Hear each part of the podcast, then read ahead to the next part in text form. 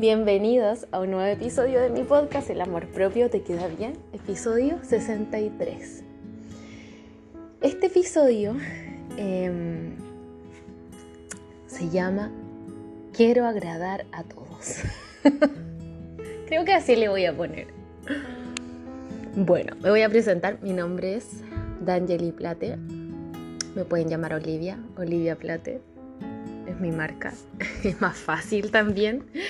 Eh, y me pueden contactar a la Instagram arroba olivia.plate o arroba, el amor propio te queda bien. bueno, eh, hoy día de nuevo estoy solita y hoy día voy a hablar de la necesidad de aprobación. ¿Por qué quise hablar de este tema? Porque es uno de los temas que más se repite en terapia. Eh, que queremos caerles bien a todos, queremos que nos aprueben, queremos agradar a todos. ¿Te ha pasado eso? Eh, ¿O conoces quizás a alguien que sea así? Que siempre quiere quedar bien con todos, caerles bien, es complaciente. O tú misma, no me mientas. Quizás eres tú esa persona. No lo niegues. ¿Y qué pasa con esto? Es, porque queremos a lo mejor eh, tener una relación con alguien, establecer. Y está bien, igual nos ayuda. Porque nos acercamos a las personas. Les caemos bien. Pero a largo plazo trae muchas consecuencias que atentan contra nuestra autoestima porque vamos cediendo y a medida que vamos cediendo nos perdemos a nosotras mismas. y también eh, es como siempre ceder a lo que quieren los demás, a lo que nos piden, pero en desmedro de nuestros propios deseos y de nuestras propias necesidades. Entonces no es algo que, mm, que nos ayude a nosotras mismas a la larga. Hay que tener cuidado con esto hay veces en que vamos a querer nosotros eh, plantear nuestra posición, nuestros deseos, necesidades y no les vamos a caer bien a todos. No nos van a aprobar, no nos van a aplaudir. Por eso, acá tiene mucho que ver también la asertividad y la comunicación efectiva, la comunicación no violenta, y acá se pueden ir al episodio de comunicación asertiva justamente, donde hablamos de esto y cómo, cómo discrepar asertivamente, cómo decir lo que quiero. Porque puedo discrepar de otros asertivamente, puedo no estar de acuerdo, puedo plantear mi posición sin herir a los otros el que yo plantee mi posición o mis deseos o mi opinión no necesariamente tiene que herir a otros o causar un conflicto. Lo que me pasa muchas veces es que no, no, no dicen lo que sienten, lo que quieren, no ponen los límites por temor a causar un conflicto. Entonces nos convertimos en personas evitativas. Evitamos el conflicto, evitamos, evitamos. Pero en ese evitar nos vamos guardando todo, no solamente los deseos nuestros, sino que también nuestras emociones, los sentimientos y los pensamientos. Entonces, cada vez nos anulamos más. Entonces siempre estamos mirando al otro a ver qué cara puso. Ah, no, pero es que puso esta cara, entonces no le gustó lo que dije. Ya hay cambio de postura para agradar a otros. Estoy buscando siempre, siempre agradar a los demás. Eso es tremendamente agotador. O sea, yo me canso de puro decirlo. Pero es cierto. Yo también fui esta persona. Yo creo que muy pocos se salvan. Yo también fui así. Y cuando mi mamá, por ejemplo, ponía una cara que yo sabía que algo no le había gustado, yo siempre le miraba la cara. Mamá, ¿por qué tenía esa cara? ¿Está enojada? No, niña, me decía pero yo siempre tratando de buscar la aprobación, tratando de leer al otro. ¿Le gustó, no le gustó? ¿Está de acuerdo, no está de acuerdo? era muy cansador, realmente. Ahora ya no, por suerte. No tanto, yo creo que siempre nos va... Vamos a querer tratar de agradar a los demás. Lo importante y lo que yo le digo a, a mis pacientes eh, es que qué rico que te aprueben, qué rico agradarle a los demás. Eso es algo que es rico, que nos gusta, pero no lo necesitamos. Si eso no está, yo puedo vivir tranquila. Puedo hacer mi vida tranquila. No es una necesidad. Es rico, sí, pero no lo necesito. Ahora, ¿cómo podemos dejar de agradarle a los demás? ¿Cómo, o sea, no dejar de agradarle, dejar de buscar la aprobación constante. ¿Cómo lo hacemos entonces? Porque estamos tan acostumbrados a buscar la aprobación, a evitar el conflicto. Mejor me quedo callada, mejor no lo digo. Entonces yo me voy restando. Yo me, me mm, postergo, me anulo para evitar algo, un conflicto. Como que se asocia mucho el, el decir lo que pienso o lo que quiero, mi opinión, se asocia mucho al conflicto. Y no tiene nada que ver una cosa con la otra. Bueno, esto hace que nosotros nos convirtamos en personas dependientes, dependientes del otro, de cómo miró, de lo que dijo, de qué va a pensar, qué va a decir de mí. Entonces, como queremos ser eh, aprobados y agradar a todos, eh, nos convertimos en personas con poca independencia. Con poca independencia, inseguros. Y eso no nos hace bien. Cada vez que nosotros estamos agradando a otros y a la vez anulándonos a nosotros mismos, baja nuestra autoestima. Es así. Entonces, la idea es que nosotros podamos eh, plantear nuestros deseos, nuestras necesidades, sin necesariamente buscar la aprobación de los demás. Además somos todos personas tan diferentes que no siempre vamos a estar de acuerdo. Todos podemos pensar distinto, tener opiniones distintas, sentir distinto y hacer cosas distintas. y no por eso nos va a causar conflicto con otros no es una condición una cosa de la otra.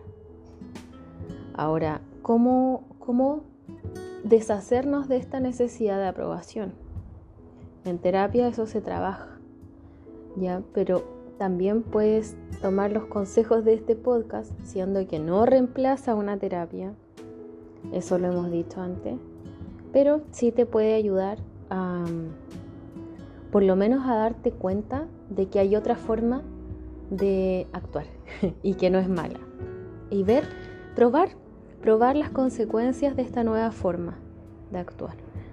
Ver si realmente sientes que tu autoestima empieza a fortalecerse un poquito, te, empiezas a sentir mejor, porque estás diciendo lo que sientes. Em, yo igual me acuerdo de que era muy complaciente antes, cuando chica siempre buscaba la aprobación, quería ser perfecta. La niña perfecta, la que no se equivoca, la que no llega tarde, la que no dice malas palabras, la que se peina perfecto. quería agradarle a todo el mundo. Y era algo tan agotador y, y me sentía tan ansiosa porque siempre estaba pensando qué iban a pensar los demás. Y yo creo que era una persona tremendamente insegura. Tremendamente insegura. De todo, de mi cuerpo, de, de mí misma, de mis valores, de, de mis competencias personales, de todo. De todo. Y me acuerdo que también era muy infeliz. Era muy infeliz porque nunca iba a agradar a todo el mundo, siempre iba a tener algo que no le iba a agradar, a gustar a todos. Y eso me hacía infeliz. Y además yo tomaba la opinión de los demás como una verdad, como algo cierto. Y, no, eso es solamente una opinión. Y, y pueden, hay tantas opiniones como personas hay. O sea, somos 8 mil millones de personas en el mundo, hay 8 mil millones de opiniones. Imagínense tratar de agradar a todos. Es imposible, no se puede. Y después yo lo entendí. Después lo entendí. Pero sí, durante mucho tiempo traté de ser muy complaciente, me dejaba siempre para el final. Em, daba todo, era muy, todavía soy generosa, pero antes era, ya, me pasaba para tonta, porque podía yo quedar sin nada, realmente sin nada, porque yo siempre era la última prioridad y daba todo, porque yo sentía que si lo daba todo, me iban a querer más. Y finalmente eso es pues, la necesidad de aprobación, de aceptación, que, que es que me quieran. es que me quieran, que me acepten. Ahora, uno de los grandes miedos eh, que tenemos es no pertenecer, no ser parte de un grupo. Entonces, claro, si no agrado a los demás, si no me aceptan, es como me rechazan y no soy parte de un grupo. No soy parte de, del grupo de amigos, del grupo de, del trabajo, de qué sé yo. Pero esa sensación como de que estoy fuera eh, es muy fuerte en, como en, los tiempos modernos. Siempre tratamos de, buscar pertenecer a algo, a un equipo de fútbol, al equipo de gimnasia, de lectores, de no sé, de lo que sea. Y queremos ser aceptados ahí. ser parte, pertenecer. Y por eso entonces siempre vamos cediendo, cediendo para pertenecer, para que me aprueben, no me vayan a rechazar. ¿Y a qué le tenemos tanto miedo a estar solos? ¿Nos creemos tan poco capaces nosotros de, de enfrentar nuestra vida sin ser aceptados por todos? ¿Hay, ¿Habrá inseguridad debajo? un, sentimiento de insuficiencia, de que no voy a poder, porque sí vas a poder. Sí vas a poder. El no puedo estar en tu cabeza, en tu mente. Pero sí vas a poder sola.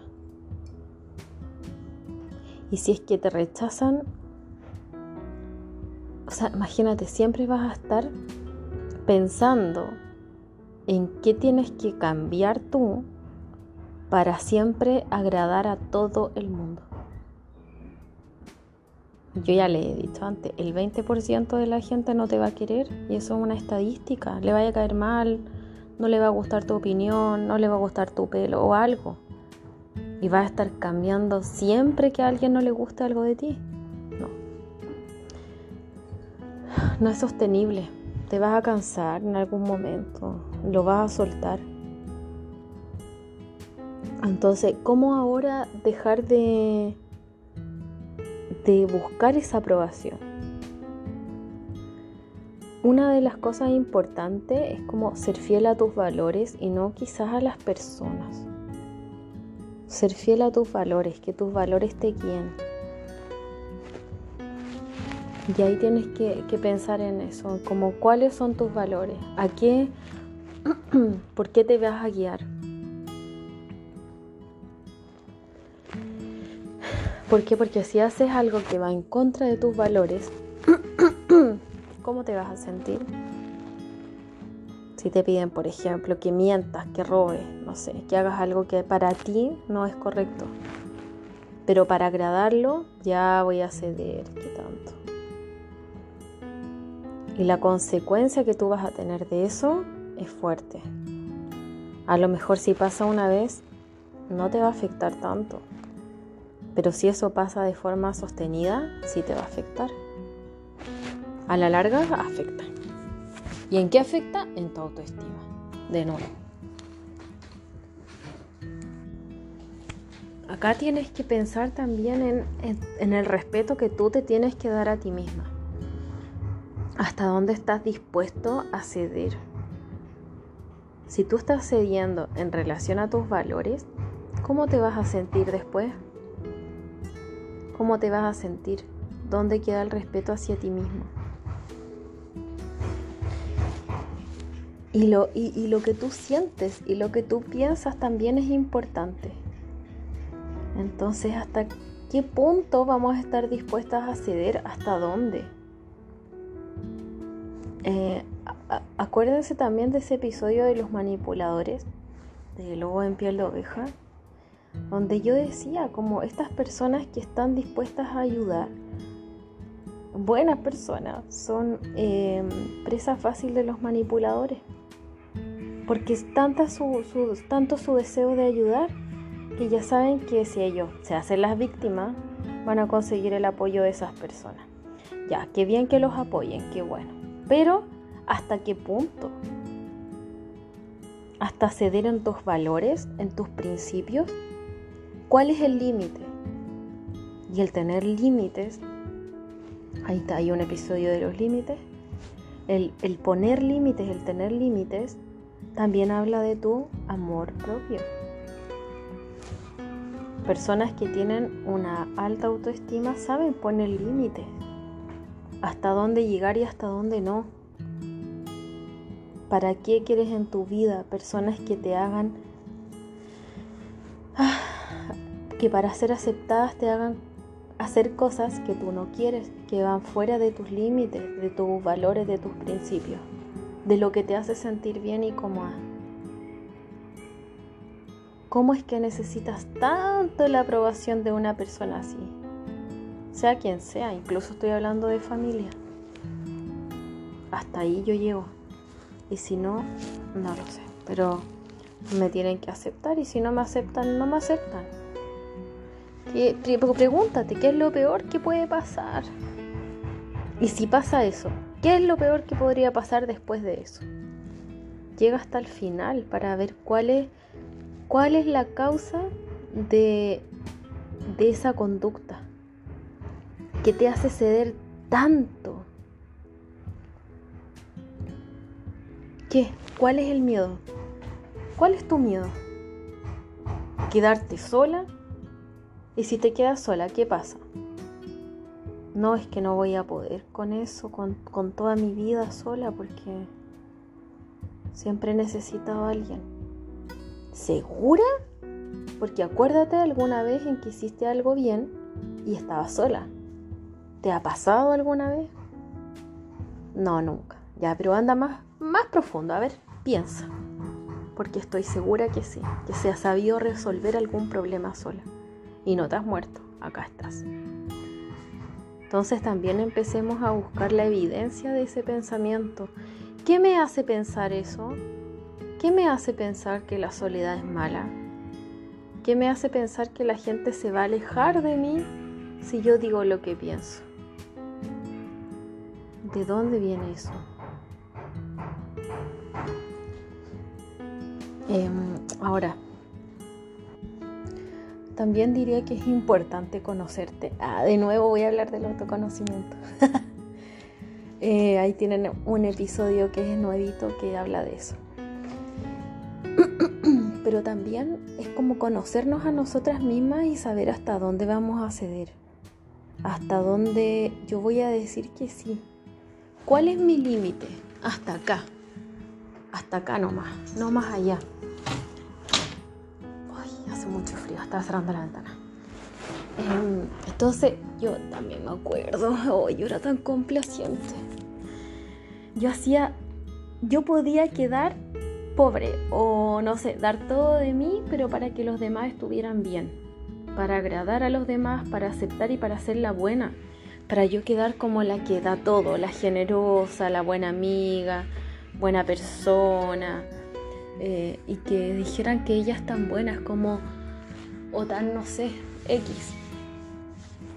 Es como que yo no estuviera segura de lo que soy. Entonces al, lo, al los otros decirlo, a los demás o decírmelo, es como que se hiciera realidad. Al menos eso me pasa a mí, por ejemplo, si yo prestaba plata siempre. No, es que ella es tan buena, tan generosa, siempre da. Y aunque yo me quedara sin nada, o sea, yo podía quedarme sin nada y yo tener que pedir plata prestada, un crédito o lo que sea, pero yo podía darlo todo. Entonces yo quedaba como con la etiqueta de la amiga buena, generosa, desprendida, eh, buena amiga, eh, con la que todos querían contar. Y, y claro, pues yo no pensaba que a lo mejor, o no quería, no quería verlo, de que estaban conmigo por eso, porque les convenía, porque sacaban un provecho de mí. Y no porque les gustara mi compañía a lo mejor, sino porque yo les daba algo que les servía y les era útil. Entonces a mí no me importaba eso, era tanta la necesidad de ser aprobada que ni siquiera me importaba eso. Y, como que yo lo sabía, pero no lo quería ver. Entonces no me importaba la razón, era como que lo daba todo para que me quisieran. Y bueno, y ahí se aprovecharon de mí, pero porque yo lo permití también. y fue cuando, claro, perdí plata. Em, no sé, perdí mm, el respeto a mí misma también como que yo permitía que hicieran lo que quisieran porque yo no sabía decir que no.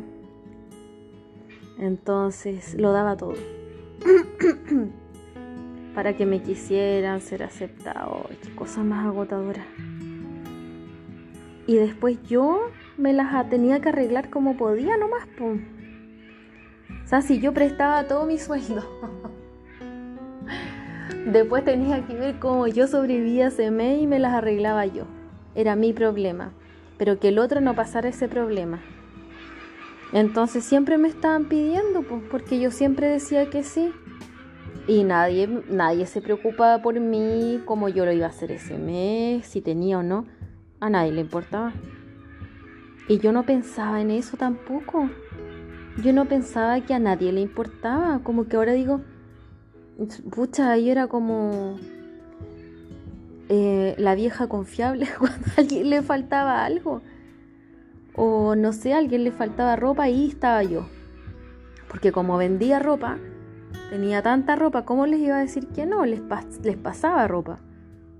Regalada. O, o de mi propia ropa. Después no me la devolvían. Y yo no me atrevía a cobrarla ni en plata ni pedirle de vuelta la ropa. ¿Cómo es eso? Tanto miedo tenía que ahora que lo pienso como que me da rabia conmigo. Ya me perdono y me quiero y todo porque ya he cambiado, pero me da rabia acordarme de esas situaciones en que yo realmente no le importaba a ellos. O sea, eh, o sea en el fondo no es que me aceptaran, les convenía estar conmigo porque tenían una ganancia de, cómo yo era. En vez de decirme, amiga, pero pon límite, ¿cómo vaya a prestar todo y tú? ¿Con qué vaya a vivir el mes? O es tu ropa, pídela de vuelta. Ah, no sé quién me llama. Eh, entonces, no sé, siento que mm, ¿A qué le tenemos tanto miedo? ¿A qué le tenemos tanto miedo? Yo gracias a Dios he, podido, y gracias a Dios y a todas las terapias que he tomado, y, a tanto que leo y a que soy psicóloga, no sé, he podido superar eso, pero me costó mucho, porque yo de chiquitita era así. Entonces, eh, ya no, ya no lo soy pero me costó mucho, mucho. Y cuando empecé a poner límites, todo empezó a cambiar. Por ejemplo, cuando hablé con ese amigo que yo tenía y le dije que hasta ahí nomás llegaba nuestra amistad y que yo no quería continuar con eso porque, porque no me gustaba cómo me trataba ni me gustaba lo aprovechador que era. Entonces yo empecé a darme cuenta que yo le convenía por la plata y él se aprovechaba de mí y se quedó con plata mía. Después ya yo opté por lo sano y filo, no cobré más, pero me alejé y aprendí. De esa situación dolorosa para mí, aprendí. Entonces también algo importante es aprender a poner límites y a decir que no. Puedes decir que no, ¿cómo te cuesta tanto decir que no, poner tu límite?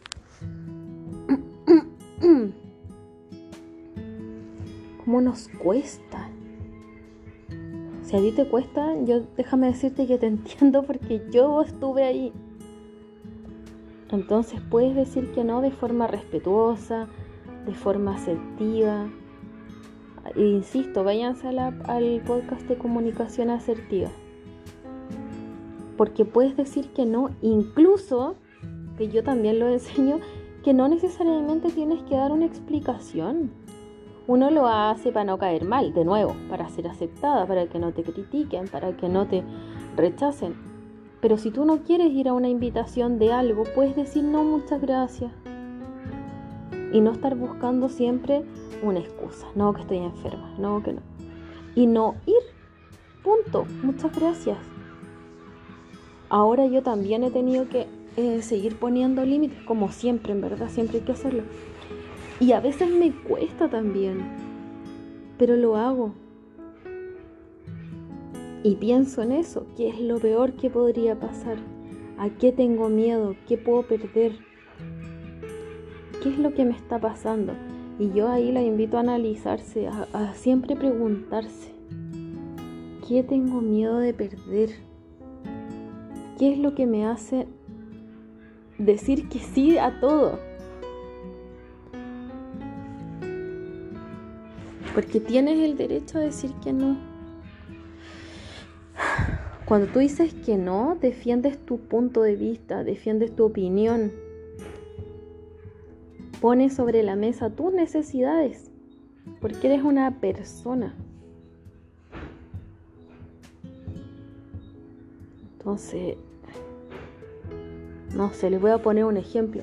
Ahora, por ejemplo, me invitaron a comentar la gala del festival.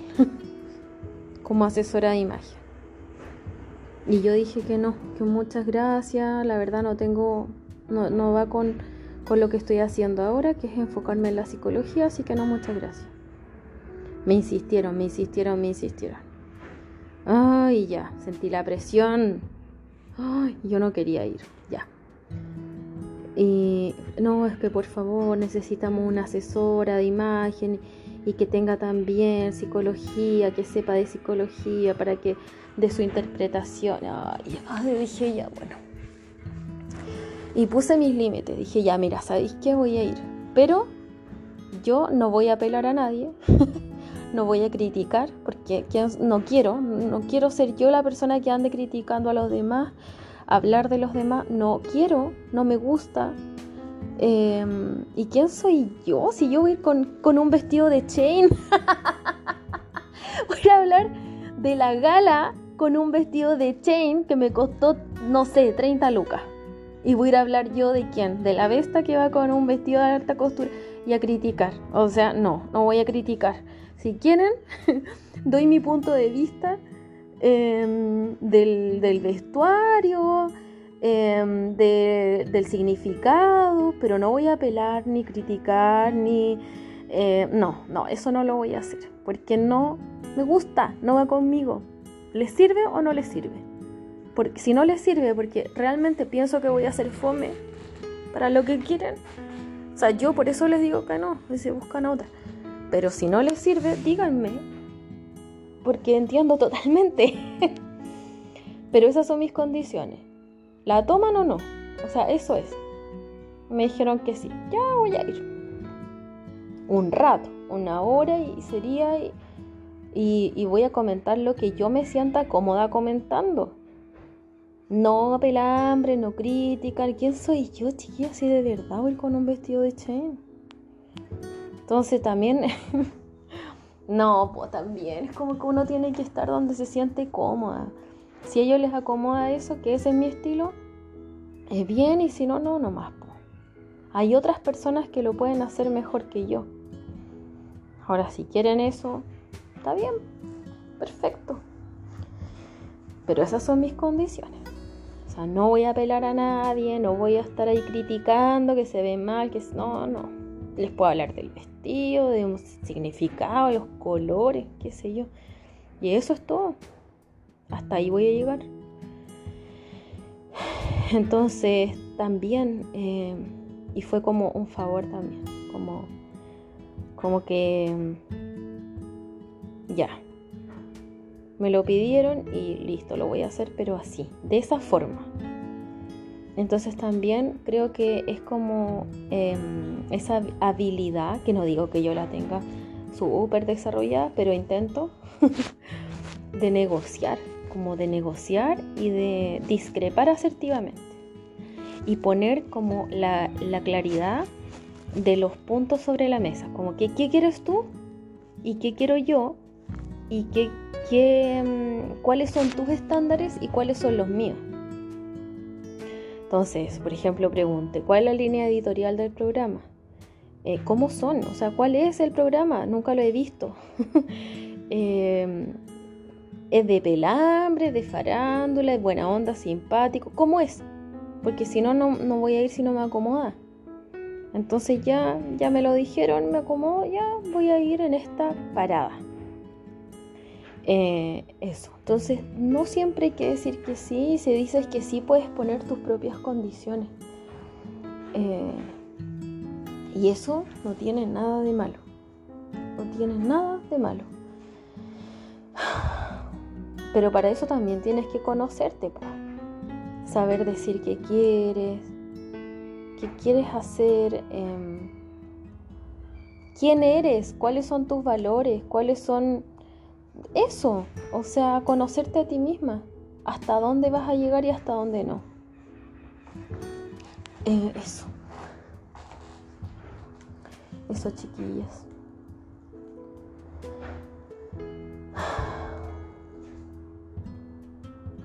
Otra cosa también que les podría decir, em,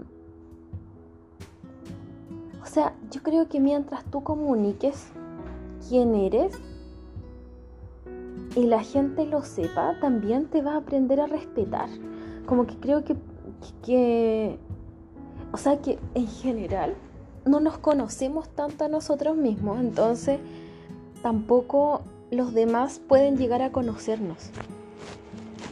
Y si nosotros no damos nuestra opinión, no, no, no ponemos los límites, no aprendemos a decir que no, porque no nos conocemos, ¿cómo nos va a conocer el otro? Entonces el otro nos puede llegar a pedir cosas que nosotros no estamos dispuestos a hacer.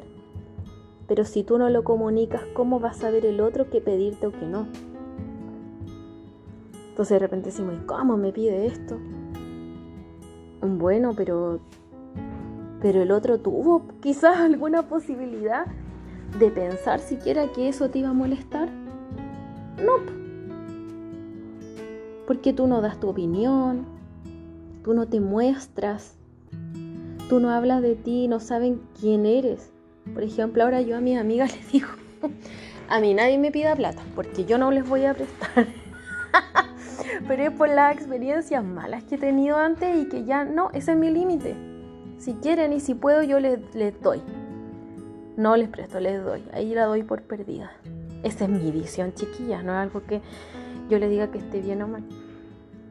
Pero no me pidan. A una sola amiga le he prestado porque siempre me devuelve y es como súper respetuosa. Pero no, no, no me gusta. Es como, ese es mi límite. Ese es mi límite, no voy a prestar. Entonces, y no de apretar, no, es que ya es mi límite porque ya viví la mala experiencia y no quiero vivirla de nuevo con otro amigo. Y si puedo y quiero, lo voy a hacer. Y capaz que lo ofrezca. Eh, eso. Cuando yo quiero, ofrezco. Pero antes no, yo sentía que de verdad que me pasaban mucho a llevar, pero porque yo lo permitía. Llevaba toda la gente a su casa. Como yo tenía auto, me sentía demasiado afortunada y responsable de que todos estuvieran bien cómodos. Entonces, no sé, por ejemplo, salíamos de clases de baile, puta, yo los llevaba todos para su casa. Nadie me pagaba la benzina, con suerte las gracias. Y, y esas casas me quedaban lejos de la mía, no era la pasada. Parecía un taxi. Entonces la vez que yo dije que no, que no podía porque tenía que llegar rápido a mi casa, por, tenía que llegar a ver a mi mamá. ¡Ay, qué mala amiga! ¡Ay, qué le pasó! Si siempre nos lleva ahí para la casa. Claro, porque ya se convirtió en una costumbre. Y a mí no me gustaba. Pero yo nunca dije nada. Yo calladita los llevaba todos para la casa. Porque ya no era una cosa de una vez, era una cosa de siempre. Y yo llegaba una hora después que ellos a mi casa. Tarde, cansada, y el otro día yo tenía que ir a trabajar a la empresa. Cuando ellos ya estaban acostaditos. No, pero yo como parecía un taxi, iba a dejarlos a todos y me daba rabia. Yo no quería hacerlo. Pero tampoco me lo cuestioné nunca. Y eso pasó como por dos años. Y yo dije, después, ahora lo pienso, me da rabia conmigo. ¿Cómo no fui capaz? Bueno, en ese tiempo tenía una autoestima baja, lo estaba pasando muy mal. Fue un periodo muy malo de mi vida, eh, donde yo lo pasé muy mal. Eh, y en verdad no tenía una autoestima por el suelo.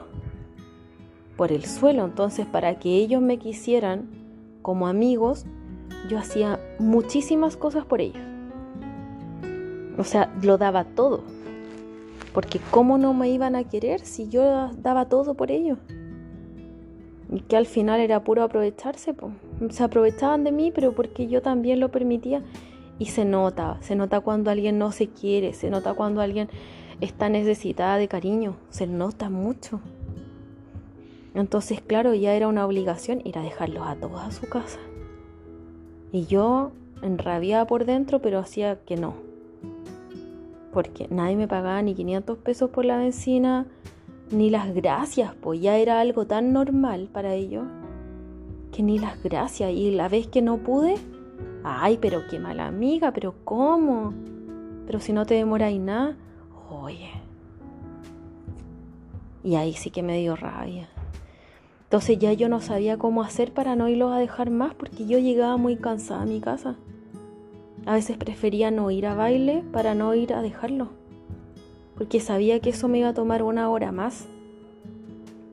Entonces, ¿cómo es posible eso? Postergarse tanto, dejarse tanto de lado. Y ahí yo corté relaciones también, corté círculos, corté círculos sociales, ¿sí? amigos, lugares donde yo no me sentía respetada ni valorada y, tampoco ya quería continuar con esas relaciones. Y, y ahora soy como soy, que me quieran como soy y sin, sin darlo todo tampoco. Es cuando yo quiero doy y no por sentirme obligada. Entonces como que me quieran por quien soy, no por lo que doy o por lo que tengo, por el provecho que sacan de mí. Era, eh, eso sentía yo. Y finalmente yo me sentía muy mal conmigo misma. Sentía que tenía que ser útil, que servirle a otros para que me quisieran. Y no es así, po, no es así.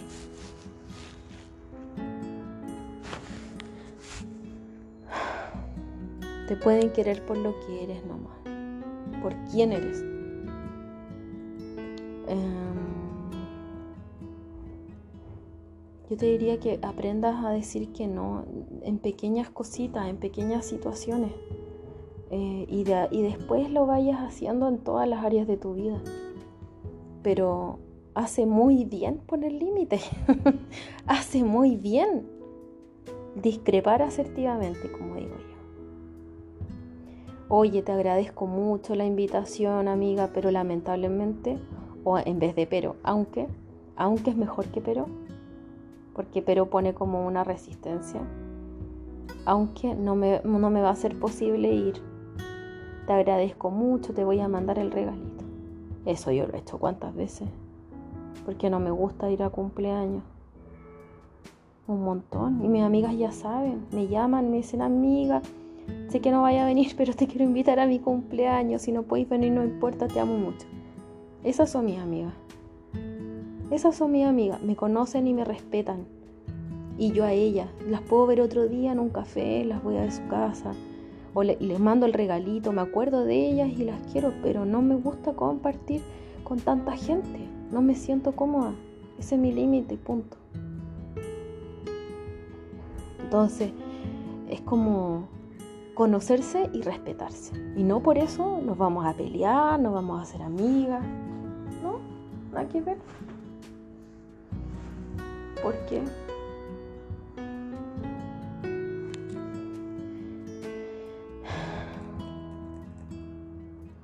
Ahora, otra cosa también importante em, es sentirnos seguras, es como adquirir esa seguridad y no estar pidiendo perdón por todo.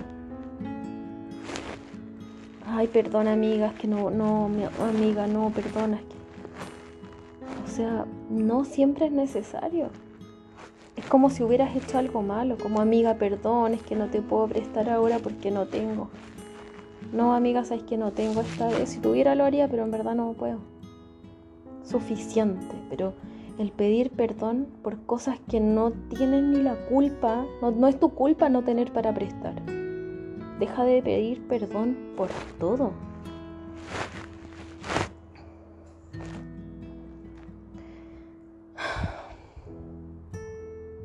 Hoy me acordé de todas esas situaciones que viví. Pero, ¿saben qué?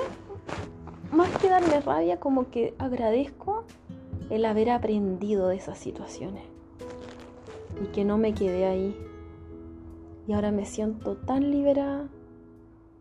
Se puede salir de ahí, chiquillas, y yo sé que les cuesta, pero se puede. Y, después se siente una sensación de libertad y de que te quieren por quien eres y no por lo que tienes o por lo que das o por cómo le sirves a otro. Y te da una seguridad realmente. Es rico, es como yo di esto porque yo quería.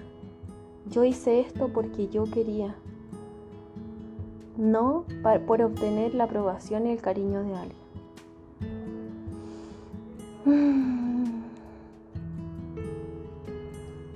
Eso, chiquilla. No sé, les diría que, mm, que, que de repente, ay, no sé, a mí me sirvió mucho eh, conversar conmigo misma sobre lo que me estaba pasando, analizar, que yo soy súper observadora y analítica. Y yo sabía en ese tiempo que era muy complaciente lo que estaba haciendo, pero no lo quería ver, porque necesitaba tanto el cariño, estaba tan falta de cariño y de amor propio, que todo me servía. No importa que me quisieran solo por lo que yo daba o lo que hacía por los demás. No me importaba. Pero cuando yo fui, es que algo eh, que se puede dar de dos formas. Cuando aumentas tu autoestima, vas poniendo límites. Pero cuando pones límites, también aumenta tu autoestima. Entonces yo creo que sin autoestima, así como por el suelo, empecé a poner límites y me empezó a me empecé a sentir mejor y me empecé a querer más. O sea, me costó mucho, mucho, mucho empezar a poner límites. Mucho, mucho. Pero a medida que fui haciéndolo de a poco, me empecé a querer más, me empecé a empoderar y mi autoestima empezó a crecer. Entonces como que lo hice una vez más con miedo, con mucho miedo de quedarme sola, de que no me quisieran, de que me pelaran, de que todas esas cosas. Pero a medida que lo empecé a hacer, ese miedo se fue diluyendo. Como que me empecé a sentir más capaz y empoderada. Y, y, es, y es como lo que, lo que te salga primero, hazlo. Si empieza a em, mejorar tu autoestima, vas a empezar por defecto a poner límites. Pero si eso te cuesta mucho, empieza a poner límites un poquito más obligada. Y tu autoestima también va a ir creciendo. Entonces, elige el camino que quieras, pero hazlo. Y algo también que me pasó, como les hablo de como de la experiencia, es que cuando empecé a poner límites en una, en una cosa, en un área, empecé a poner límites en todo. Por ejemplo, eso me pasó como en la época que sufrí el acoso laboral, donde yo no había puesto límites, pero cuando empecé a poner límites, hice la denuncia, empecé a hablar de mi tema, tomé acción, no me quedé ahí aceptando el maltrato, sino que tomé acción y empecé a poner los límites, también empecé a poner límites en todo. Eh, y ahí también puse límites en la amistad. Ahí corté relaciones, ahí me alejé de lugares que no me hacían bien. Es como que es una cadena de cosas. Y ahí de a poquito, o sea, de verdad, del suelo, yo me creía una mugre en el suelo, así lo peor de lo peor. La persona con más baja autoestima que existía, un, no sé, realmente una mugre en el suelo, así me sentía yo. Así era mi metáfora, así como cuando la psicóloga me decía, ¿y cómo te sientes tú? Así me siento, como esa mugre en el suelo, esa basura en el suelo. De ahí yo renací. O sea, de no tener nada de autoestima. Por eso les digo que sí se puede trabajar, chiquilla. Y de ahí empecé a poner límites con muchísima dificultad, empecé a empoderarme, a hacer todo muerta de miedo, todo, todo, todo, todo, todo, todo. Todo porque yo no me creía capaz de nada. Y empecé a hacer cositas que me empezaron a dar confianza, empecé a poner los límites, empecé a quererme, empecé a escucharme. Oye, si yo no quiero hacer esto, no los voy a ir a dejar más a la casa. No los voy a ir a dejar más. Y empecé a hacerlo. Después de que yo los iba a dejar a toda la casa después de baile, dejé de hacerlo. Y si yo era la pesada, la mala, ah, mala cueva nomás. Dejé de, de, desear esa aprobación y a sentir también la desaprobación, a vivirla. Y, y claro, yo también me sentía mal. Pero después eso mismo te hace pensar y como, a ver, espérate, paremos un poquito. ¿Realmente soy una mala persona voy a buscar evidencia de que soy una mala amiga. Y empiezo a notar todas las cosas que yo hacía para ser buena amiga y mala amiga. ¿Es real lo que estoy pensando? ¿Que soy una mala persona, mala amiga por no irlos a dejar todos los días a su casa? No, no había una relación. Y hacía muchas otras cosas por ellos. Estaba ahí, los escuchaba, los apañaba. Si necesitaban algo urgente, ahí iba yo. Oye, eso no me hacía una mala amiga, al contrario. ¿Y, y, quién me escuchaba a mí? Po? ¿Dónde estaban mis necesidades, mis deseos? ¿Sabes que quiero llegar a mi casa a acostarme porque estoy súper cansada, no quiero llegar una hora más tarde? Y eso da lo mismo, mis deseos dan lo mismo, mi necesidad de dormir da lo mismo. No, pues no da lo mismo. Pero ¿por qué a los otros le tiene que importar eso si a mí no me importa? ¿Cómo van a saber qué me importa, qué es importante para mí si yo no lo digo, si no lo expreso, si yo misma no digo que no?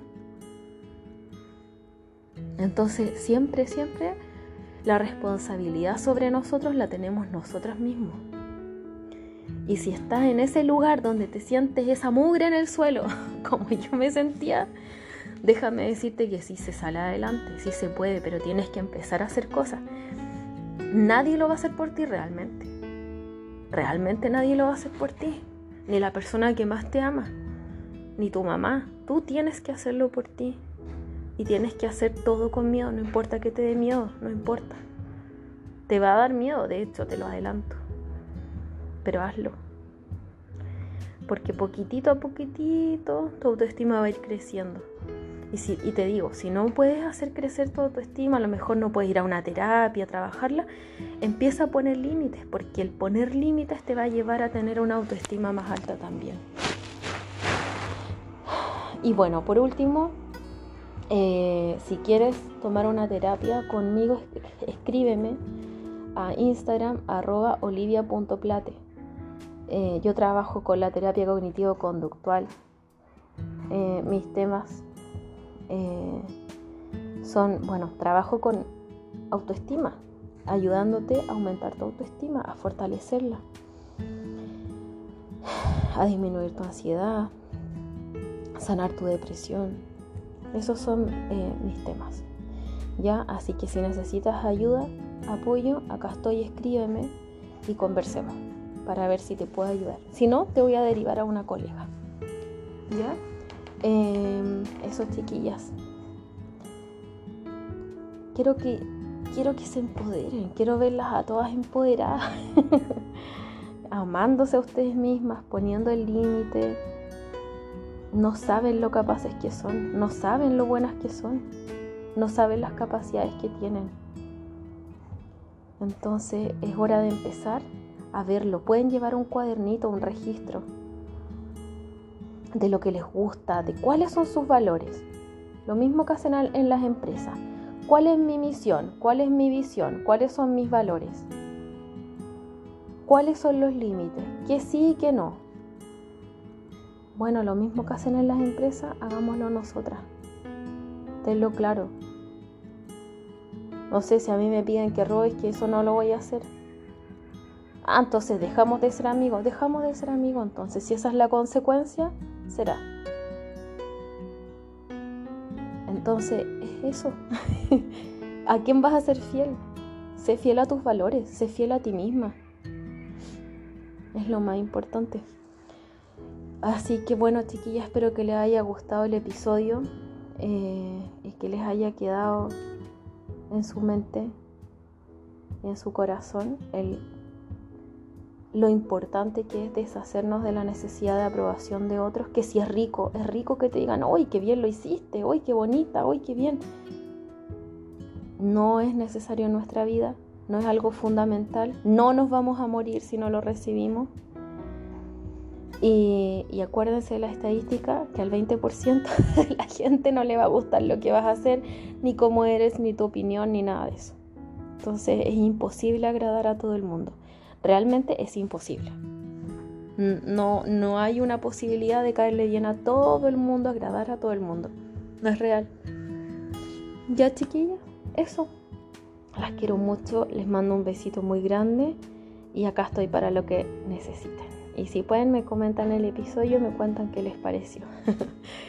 y también si pueden, califiquen el podcast con cinco estrellitas, se los voy a agradecer mucho. Gracias chicas les mando un beso enorme. Mwah.